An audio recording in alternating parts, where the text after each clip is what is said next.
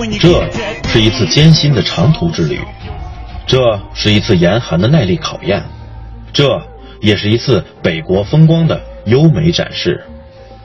而这那三个主角，就是他们了：本田全新奥德赛、纳智捷大七 MPV、马自达八。而这次以呼伦贝尔为目的地的北国之旅，则是他们展示自己的舞台。我们的路程是。从北京出发，走高速公路到达通辽，从通辽开始走国道，分别经过乌兰浩特、阿尔山，最终到达呼伦贝尔。那么他们顺利到达了吗？每个车子开起来的感受如何？谁的空间最便利？这其中他们又发生了什么状况？这辆全新的奥德赛，虽然它是定位于一款家用的 MPV，但是它的悬挂却并没有一味的去求软，或者说怎么样。而是保持了本田一贯的干脆韧性，对，就是这么任性。它使用的是前麦弗逊后扭力梁非独立悬架，怎么说呢？它既不像纳智捷大七 MPV 那样的悠悠然的软啊，走到了一种极致，也不像是马自达八那样的多了一些顺在里面。日常开的时候，路面上的一些细碎的震动，你还是比较能够清晰的感觉到，但是却并不烦人，而且震动的衰减还是很快的。但是这种韧性怎么说呢？我觉得显得稍微有一点点单色，那少了一点润在里面。当然我这么说可能有些吹毛求疵了，因为日常家用的话可能不会体会的这么细。但是我觉得它的悬挂的特性是介于两者之间了，不像纳智捷那么的软，呃，相比于马八少了一一点点平顺在里面，但是它却能让你感觉到路上更多的回馈。它使用的还是本田那台。拿手的2.4升发动机啊，这个传动系统，呃，变成了 CVT 变速箱。这套动力传动系统在日常开的时候，起步的时候，车子还是稍微有点敏感的啊，就是轻轻一点就会有点往前窜。那可以说，在日常拥堵路段开车的时候，这种调教还是比较容易跟车的，可能会车上坐上乘客的时候，你点的比较深了，可能会窜的比较明显，稍微影响舒适性。而一旦上了高速，就是现在，我觉得。虽然它的2.4发动机搭配 CVT 变速箱是一个看起来注重平顺和经济的这么一套搭配，但实际上它的后劲我觉得还是相当足的。因为上次太湖试驾只是在这个湖边的山路上，也没有进行高速的这个体验啊。我觉得，你看现在时速一百，给油，嚯，一百二了，甚至有一点点小小的弹性在里面。虽然那辆马自达八的这个2.5发动机排量比它大，虽然那个纳智捷大七 MPV 是 2.0T 涡轮增压的，但是这辆车我觉得它的动力后劲儿是三辆车当中最足的，很轻易的就能达到你想要的速度。当然这是空载情况下，呃，我想即便满载，如果你不是特别的对动力速度有什么奢求，完全够家用了，真的。我觉得它的转向也是三辆车当中，怎么说呢，最最有韧劲儿、最筋道的。所以严格来说，这辆车虽然它是 MPV，但是并没有完全调教的，就是奔着舒适、柔软、轻盈去，还是保留了一点驾驶的味道在里面。如果你想买辆 MPV 啊，日常兼顾自己上班以及周末的这个整个的家用，又想开的比较呃稍微带劲一点，又想这个空间能够灵活多变一些，我觉得这辆新到的奥德赛2.4应该还是能满足你的需求的。如果你喜欢纯美式的那种悠悠然的悬挂感受。那么可以说，这辆纳智捷的大七 MPV 会让你满意。它的悬架对于颠簸震动的过滤，可以说不是柔韧，而是柔软，可以说是三辆车当中最软的了。细小的震动你基本上不会察觉到，而大的震动也不会很突兀的传入到车内。在震动之后，整个车身还会以一个比较长的时间、极低的频率去上下浮动。怎么说呢？感觉就像是坐船一样啊，也就是震动的衰减。相对来说，在三辆车当中是最慢的，尤其是面对高速公路上这种长波的这种震动，我觉得这种悬挂调教在这样的路面上真的是非常的舒服。可以想象，不光是对开车的人，那么对于后排坐车的人，同样也是一种享受。当然，这种比较软的悬挂调教也有一个不太好的地方，那就是当你转弯的时候，你一定要慢着点、悠着点，因为它的悬挂侧倾会比较大，到时候你可别晃着后面的贵宾呢。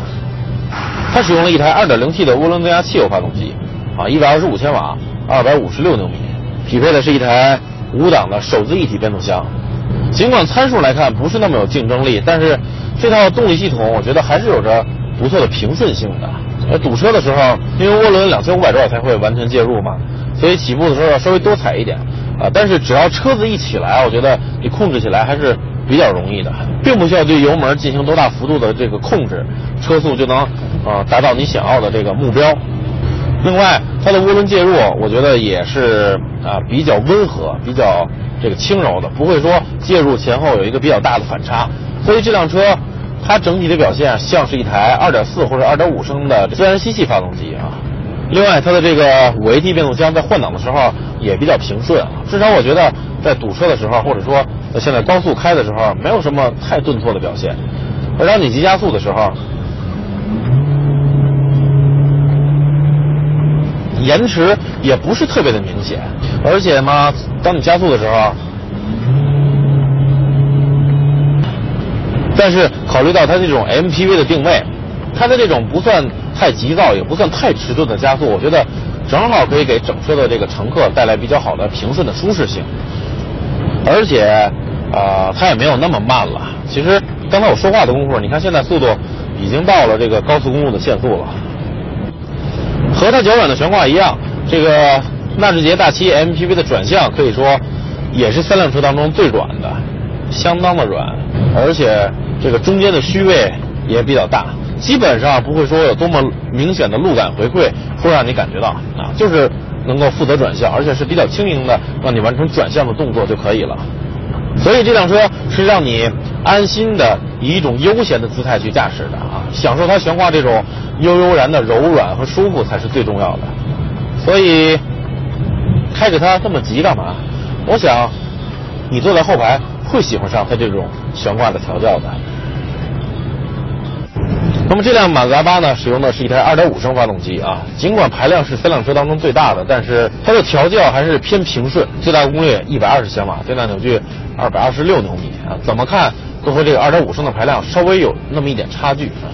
但实际上，虽然动力参数是三辆车当中最小的，但是它的中途加速，我觉得却并没有多慢，比奥德赛稍微是慢一些，但是比那辆 2.0T 的大七 MPV 确实是要快一些。我们来看一下。而且，即便现在转速接近了五千转，它发动机表现出来的依然是非常的柔顺啊，噪音并不是特别的明显。这种感觉有那么一点像我之前试驾的那辆啊全新的马自达三昂克赛拉。这台五档变速器，我觉得它的整体表现还是挺快速的啊。你看刚才急加速是降档，哦，而且没有什么冲击。至于这个传动比的分配，现在时速一百公里，升到五档的时候转速。差不多两千转，相对于它这么大块头，这么大的这个风阻系数，我觉得这种调教还算是可以了，比较能兼顾这个中途的再加速能力以及油耗。它的悬架怎么说呢？呃，不像纳智捷大七那么的软啊，也不像这个奥德赛那么的干脆紧绷，而是整体偏顺，小的震动不会轻易的穿到车内，而大的震动也不像是大七那样悠然的飘，也不像是这个奥德赛那样。会比较明显的传递到车内，就是基本上隔绝在底盘以下了。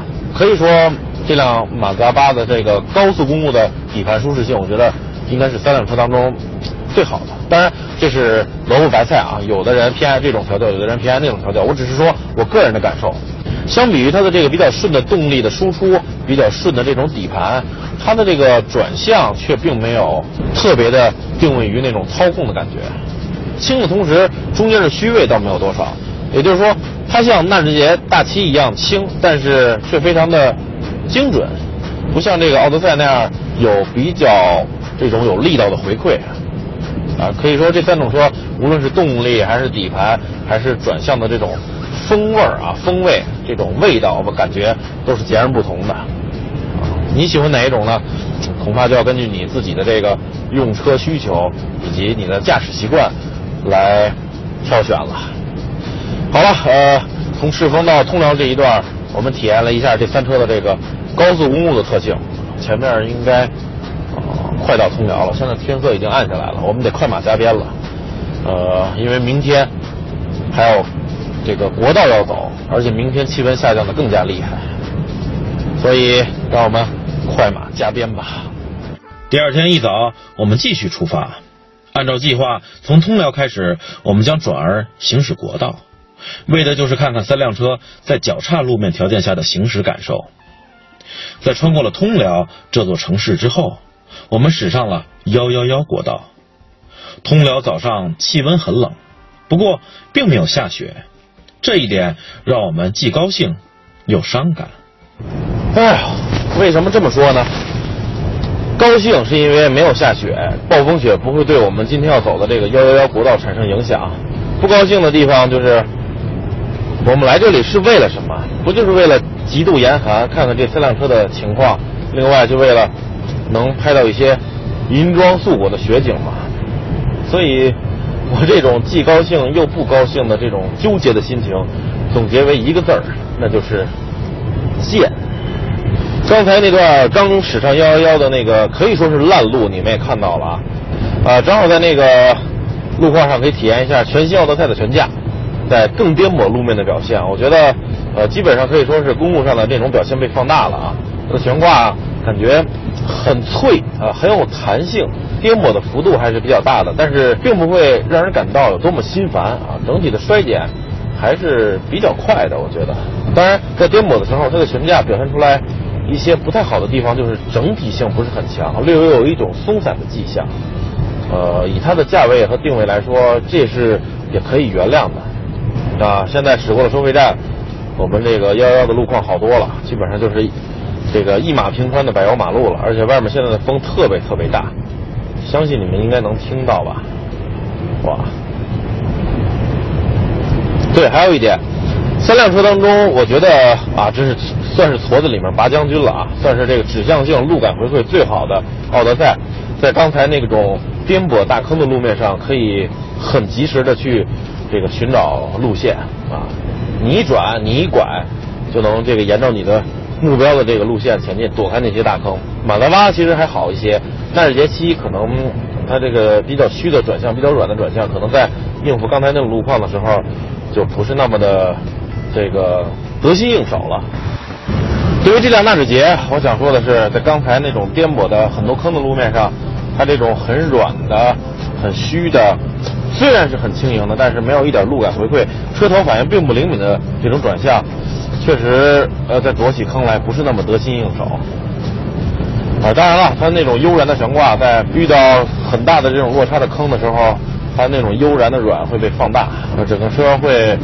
摇摆不停，当然并不会显得特别的硬、特别的突兀，就是那样忽忽悠悠的，所以这就跟奥德赛或者是马自达形成了一种鲜明的风味上的对比啊，众口难调。有的人喜欢这种硬的、直接的、干脆的风味有的人喜欢这种软的、悠然的、隔绝一些的这种味道。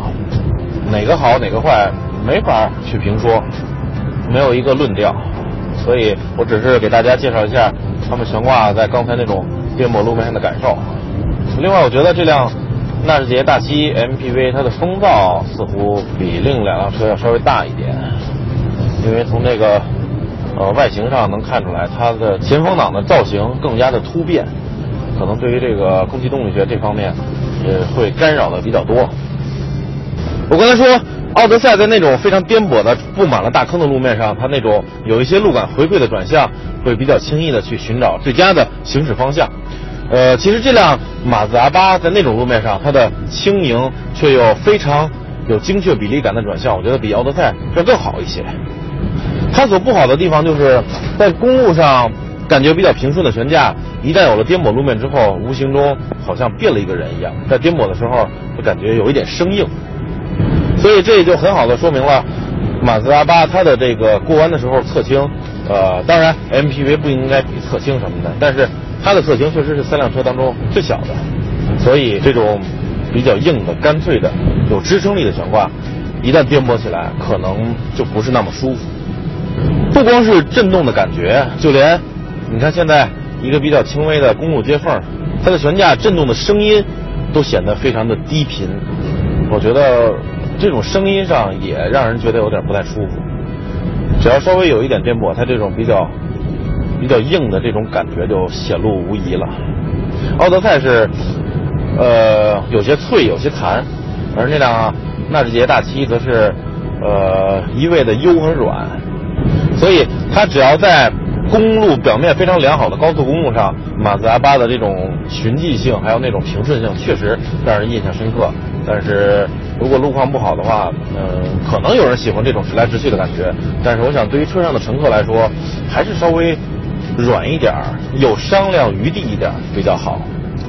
好了，让我们继续加紧步伐前往乌兰浩特吧。在经过了一开始的奇岔路段之后，后面的路一直都很好。不过一开始很差的路况确实耽误了很多时间，我们依然是在晚上到达了乌兰浩特。这里明显要比通辽更冷，风也更大。天气预报说这几天内蒙古东部有寒潮降温，并伴有降雪。那么明天的情况会如何呢？我们来的这几天正好赶上这个东北和内蒙古东部寒潮降温啊，现在。基本上零下十六七度左右，但是就是不下雪，冷是够冷。呃，这几天当中，这三辆车的表现还算可以，因为在低气温情况下，无论是橡胶还是金属材料，他们都会变得更脆。也就是说，在那种国道的烂坑的路面上行走一个小时，就相当于在常温情况下同样的路面你行走几个小时，甚至是十几个小时。所以对他们的考验确实还是挺苛刻的。现在表现都还可以，只是我觉得悬挂的颠簸感觉比在北京变得有点脆，而且在大风的情况下，从通辽到乌兰浩特这一段风非常大，呃，可以说无一例外，每一辆车的驾驶门的这个电动开关处都在漏风，呃，所以这是不可避免的。听当地人说呢，阿尔山已经下雪了，呃，二百五十一公里。我们今天去看看吧，也许在半路可能就要飘起雪花了，说不定到了阿尔山，我们就要换上这个防滑链了。一起出发吧，二百五十一公里。这一次我们走的是二零三省道，一开始路况还不错，并没有比昨天差多少。但半途之后，路面上被压实的积雪越来越多，大风也不断将路边的雪吹到路上来，有的时候能见度很差。为了安全，车队放慢了速度。好在有惊无险，一路平安。虽然我们下午四点多就到达了阿尔山，但因为高纬度地区冬天太阳落山实在太早了，所以正像你们看到的，依然是傍晚。阿尔山是一个很小的旅游城市啊，它的旺季是在夏天，所以现在十二月份基本上没有什么人。现在才六点多。啊，整个城里很小的一个城市里面都没什么人了，只有这满地刮的白毛雪。但是它虽然小呢，我认为这个城市却是很精致的。